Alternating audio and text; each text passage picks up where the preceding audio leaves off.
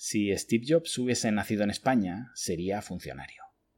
¿Cuántas veces habremos escuchado esta frase con diferentes personajes que han hecho crecer grandes empresas prácticamente de la nada?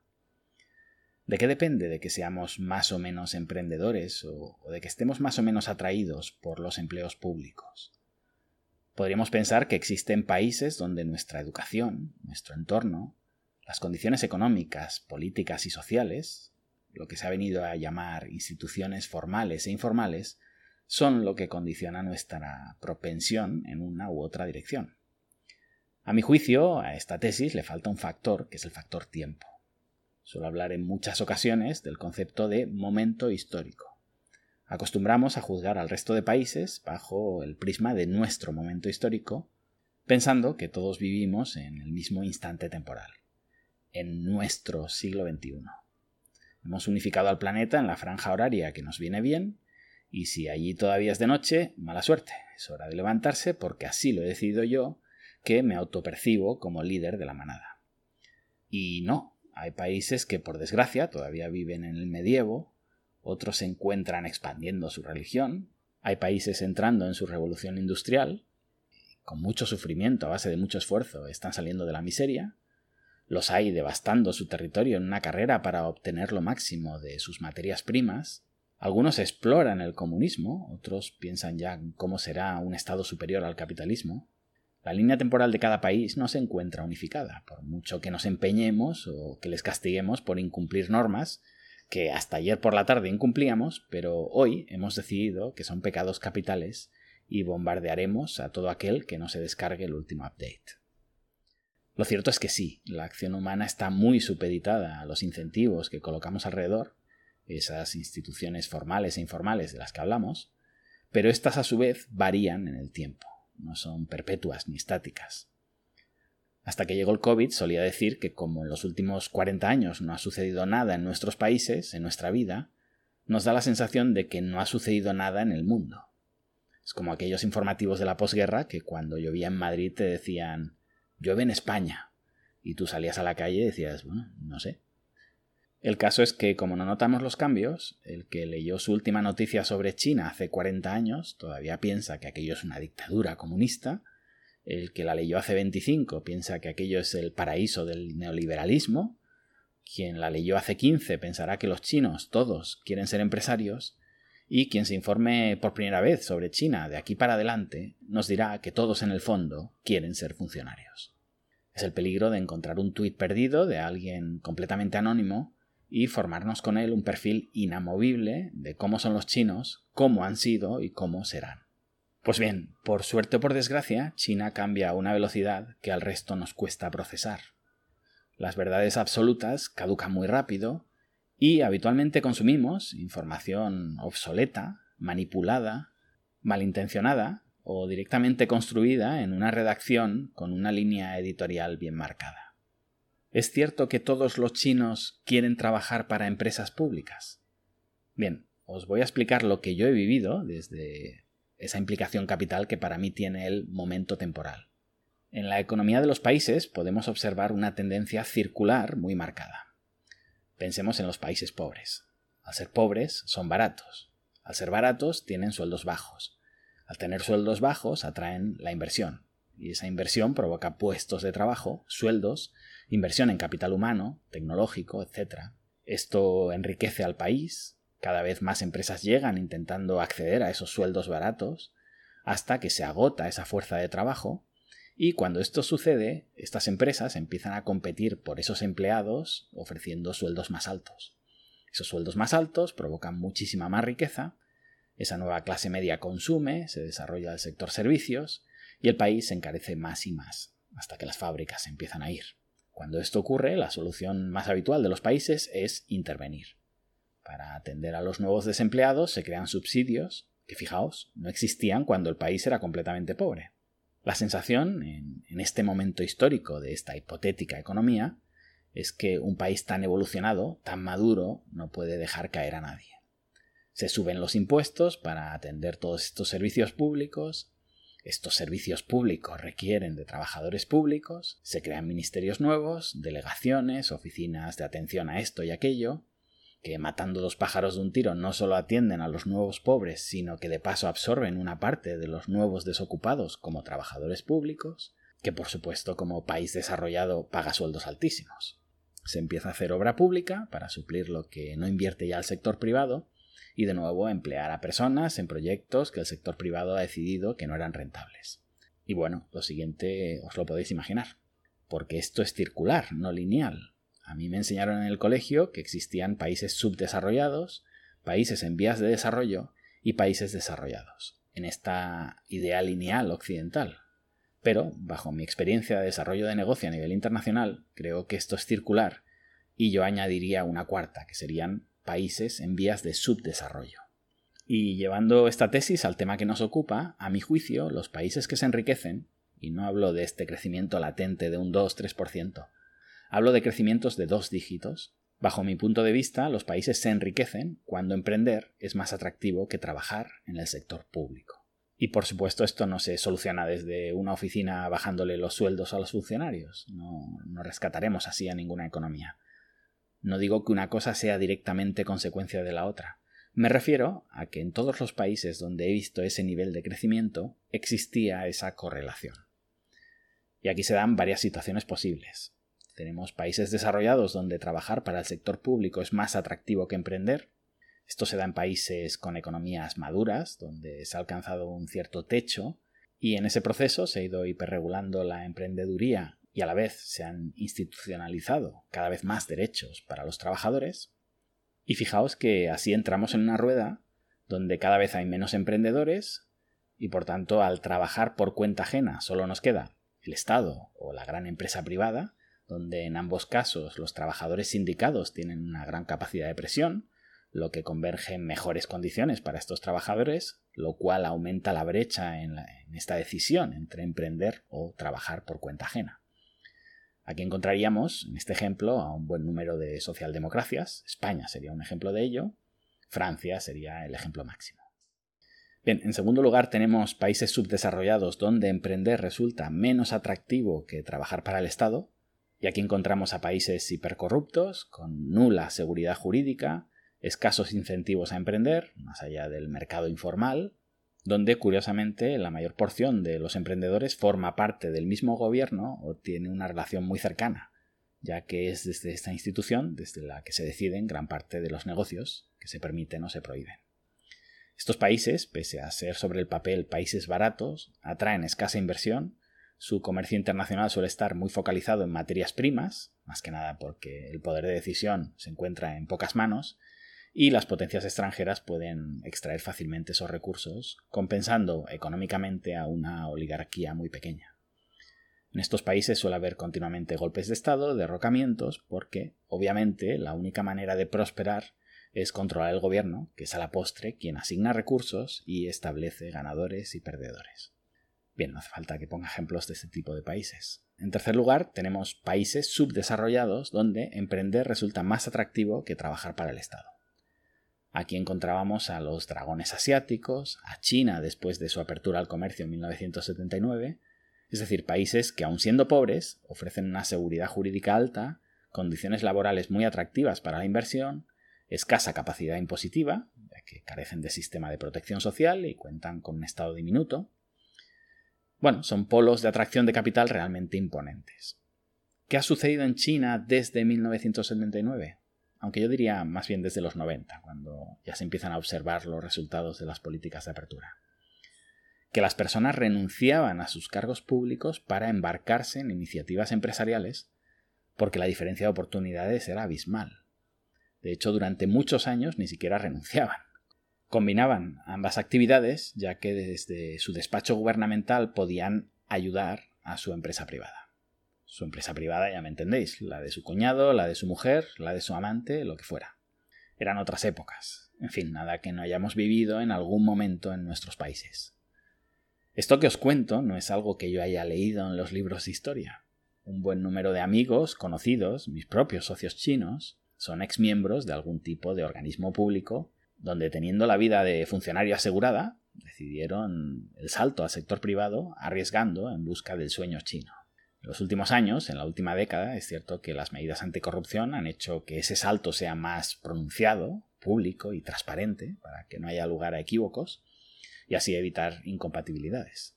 Pero obviamente las personas que se han movido al sector privado han arrastrado con ellos un guanxi muy potente que les ha hecho empezar la carrera en el sector privado con bastantes metros de ventaja. Por ello dieron el salto.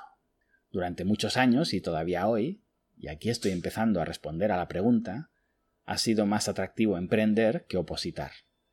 O más atractivo relativamente, es decir, comparativamente con esa relación con otros países. No estoy comparando el número de empresas versus número de funcionarios, no tendría ningún sentido. Evidentemente estoy generalizando. Todas las épocas ha habido quien desde pequeño tenía vocación de ser político, militar, profesor o lo que fuera. Hablo del ciudadano medio que, sin ningún tipo de vocación, buscando lo mejor para él o para su familia, opta comparativamente más, ya digo, por un lado o por el otro. Y en ese juego de incentivos que nos va guiando en nuestras decisiones personales durante nuestra vida, me he pasado un buen número de años en China observando esta brecha e intentando explicar el porqué de su existencia y de su permanente alteración, porque esto cambia muy rápido. Y lo he hecho, obviamente, con todos mis sesgos y mis límites en la recolección de información. Bien, ¿cuál es mi punto de partida? Existen estas dos opciones, el emprendimiento y un trabajo fijo y bien remunerado que te garantiza estabilidad en la carrera de la rata. Ya sabéis, aquello que decía Nassim Taleb de que la humanidad sufría de tres grandes adicciones. La heroína, los hidratos de carbono y los sueldos mensuales. Ahora pongámonos en el año 2005-2006, por ejemplo. Imaginad un lugar donde el paro es negativo en muchísimos sectores. Es decir, el trabajo es un bien abundante y por lo tanto poco valorado. Cualquiera puede tener uno. Sueldos crecientes sí, pero ¿qué tan crecientes? Un 15-20% anual, bastante bien. Recordad, como digo, paro negativo. Siempre puedes volver a trabajar por cuenta ajena y tendrás trabajo. Por otro lado, vas viendo como a tu alrededor, tu tío, tu vecino, tu compañero de universidad, pone una empresa se vuelve millonario en meses y se vuelve multimillonario en dos, tres años. Esto no te lo cuentan, ¿eh? Esto lo ves, ya digo, en multitud de personas de tu entorno cercano. Obviamente todo el mundo con un mínimo de inquietud se lanzaba. Curiosamente, la palabra china que se usaba para definir este fenómeno era Shanghai, que viene a decir bajar al mar o saltar al mar, lanzarse al agua, etc. Es como que estás en un sitio seguro, en la orilla, pero te cuentan que el mar está lleno de oportunidades y lo dejas todo y te lanzas. Prefieres la incertidumbre del mar a la seguridad de, tierra firme. Como veis, en ese momento la brecha de oportunidades era muy alta. ¿Qué sucede? Que esto no es para siempre. Lo hemos visto al principio del programa con el gráfico circular de la evolución de las economías. El mar puede ser muy grande, pero a medida que nos lanzamos todos al agua, vamos llenando la playa. En una economía en desarrollo hay muchísimas oportunidades, márgenes de beneficio relativamente altos, pero a medida que vamos ocupando esos nichos, el país crece, se enriquece, se copan las oportunidades, y ahora ya, para ganar dinero hay que competir, con lo que los márgenes se reducen. Os pongo un ejemplo. Hubo un momento en el que poner una tienda en Taobao era sinónimo de vender miles de unidades todos los días. Hoy, vender en el mercado interno chino es bastante más complejo que vender en Amazon en Europa o en Estados Unidos. ¿Qué pasó? Que ese océano azul se saturó hasta convertirse en un océano rojo. Si todo cada vez es más competitivo, cada vez debo pagar más para conseguir a los mejores trabajadores en mi sector y, de nuevo, se reduce mi margen. En estos años hemos visto una gran salida de empresarios chinos del país buscando oportunidades en otros países de Asia. También en África, en Latinoamérica. Esto, tal como veíamos antes, provoca cierres de fábricas, las inversiones extranjeras se reducen. Yo me he dedicado a hacer puestas en marcha de fábricas y, honestamente, desde 2014-2015 ya no me llegan contactos en este sentido. Si en su día abrimos en Camboya es porque la tendencia nos llevaba hacia el sureste asiático. Ojo, no estoy del todo de acuerdo con esto, pero eso es irrelevante, no os cuento lo que yo haría, os cuento lo que yo he vivido. Con ese nivel de competitividad no es solo que la probabilidad de éxito se reduzca, sino que el éxito es algo mucho más pequeñito. Paralelamente, los sueldos son cada vez más altos, la batalla por conseguir a los mejores trabajadores no se ha detenido y por tanto ya no es elegir entre emprender y triunfar o trabajar para el Estado o para un privado y ganar una miseria, sino entre emprender, jugármela para ganar cada vez relativamente menos o trabajar con un sueldo relativamente alto. Como vemos, la brecha se va empequeñeciendo, por otro lado cada vez vienen menos empresas, siguen viniendo, ¿eh? No, no, os estoy relatando ninguna crisis, es que veníamos de una abundancia irrepetible y comparado con aquello, sí, cada vez vienen menos empresas, sumado a que cada vez más empresas se van y cada vez hay menos incentivos a emprender, es decir, a generar nuevos puestos de trabajo, pues lógicamente aquella realidad del paro negativo, de que si te vas, emprendes y algo te sale mal, no te preocupes, que tu empresa te recibirá de nuevo con los brazos abiertos, es cada vez menos frecuente. Con lo que quien encuentra un buen trabajo se piensa dos veces esto de abandonarlo para probar suerte como emprendedor. Un dato no menor, que también condiciona mucho la reducción de esta brecha, es el coste de la vida. Hace 15 años el coste de la vida en China era realmente bajo. Esto, unido a la capacidad de ahorro del pueblo chino, que es extremadamente alta comparada con otros países, hacía que con algunos meses trabajando por cuenta ajena te diera para, para emprender y vivir relativamente bien sin ingresos durante ese periodo intermedio. Hoy en día no. Los costes mínimos para mantener a tu familia, tu casa, tu coche, seguros médicos, la educación de tus hijos. Vaya, nada que no sepamos en el tercer mundo. Primero, hacen que no puedas ahorrar como antes. Y segundo, que el salto al vacío sea cada vez más arriesgado, porque no es igual saber que si no te va bien en tu aventura tienes dos años de margen para reintentarlo, que saber que en tres meses te comen los gastos fijos del tren de vida que llevas. Es la adicción a los salarios mensuales que comentábamos. Una gran parte de la clase media china ya vive ahí y difícilmente se mueva porque, porque el acantilado da mucho vértigo. Y en este escenario, si antes os hablaba del concepto Shahai, tirarse al mar, ahora cada vez más se habla de Shang'an, ir hacia la orilla. Yo lo visualizo también como un náufrago que se agarra al bote y sacadme de aquí que he visto una aleta de tiburón. Pero sí, básicamente lo que dice mucha gente es lo hemos intentado, me metí en el agua, pero ahora ya no había peces, y exhausto, me vuelvo a la orilla, dame tierra firme. Y esto es el salario público, que se alimenta de los pescados que pescan los que todavía se lanzan al agua, ojo, que a veces nos parece que lo público se paga con dinero de que cae del cielo. No, que cada vez haya más gente que deja de pescar, lo que provoca es que cada vez haya más presión sobre los que siguen pescando. Bueno, de nuevo, nada que no sepamos en las socialdemocracias europeas. Respondiendo a la pregunta ¿quieren los chinos ser trabajadores públicos? Los chinos, como cualquier ser humano, quieren vivir bien. Si se colocan los incentivos adecuados para vivir bien de lo público, pues obviamente intentarán vivir de lo público. ¿Está volcándose mayoritariamente la población hacia el sector público? No. ¿Está aumentando la percepción de que en el sector público puedes tener una vida más segura que en el sector privado? Evidentemente. Es decir, si vemos la foto, diríamos que no.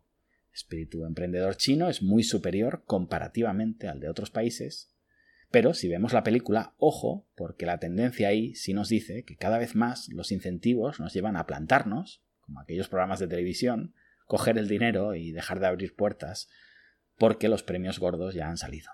Si a mí me das a elegir entre trabajar en una empresa cuyas condiciones laborales se rigen por criterios políticos y otra cuyas condiciones laborales se rigen por criterios de mercado, obviamente me voy a la primera, sabiendo que todos vivimos de la segunda. Y si desaparece la segunda, desaparecerá también la primera. O bueno, se sostendrá con endeudamiento, con emisión o con lo que sea pero la cosa no irá bien. En cualquier caso, eso lo relataremos algunos años más adelante. Y bueno, hoy me voy a despedir no con un proverbio, sino con un concepto.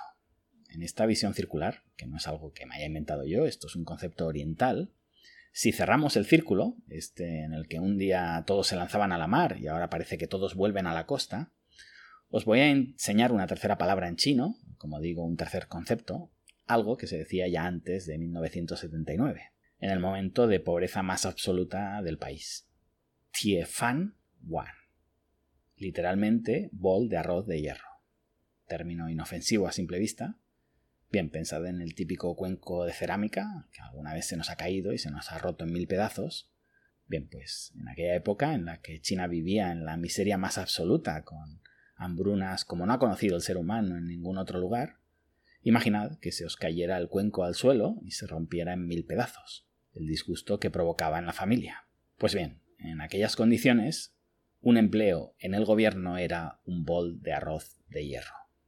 ¿A cuál de estos dos conceptos que se manejan hoy diríais que se acerca? ¿Al de lanzarse al mar o al de agarrarse al bote para salir del agua? Tiefan Wan. Cuidado porque si nos empeñamos los círculos se cierran. Gracias y hasta pronto.